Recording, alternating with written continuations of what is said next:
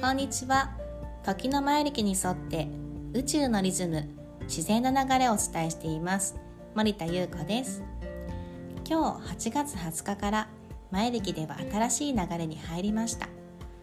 8月20日から9月1日まで黄色い種の13日間です。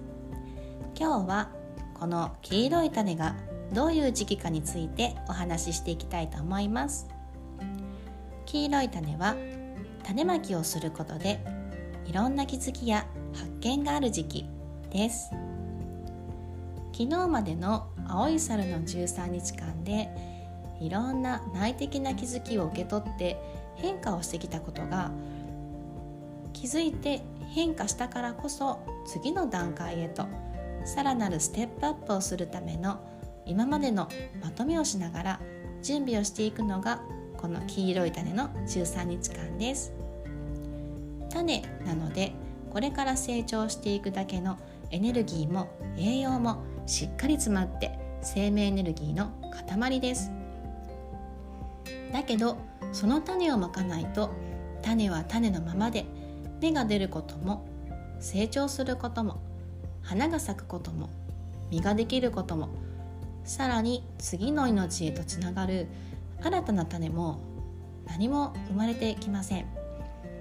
黄色い種の13日間はこれまでのことをまとめながら次への展開のための準備種まきをしていく13日間です。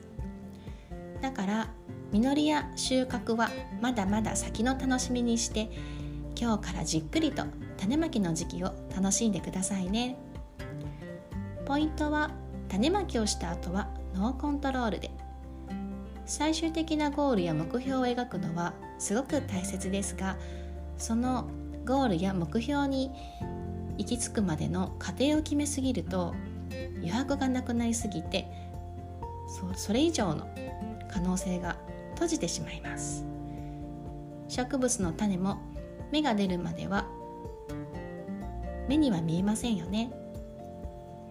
だけど確実に土の中で成長して育まれていって土の外に芽を生やしていく準備をしていますよね。その過程でじゃあどうすれば芽が生えやすくなるかな？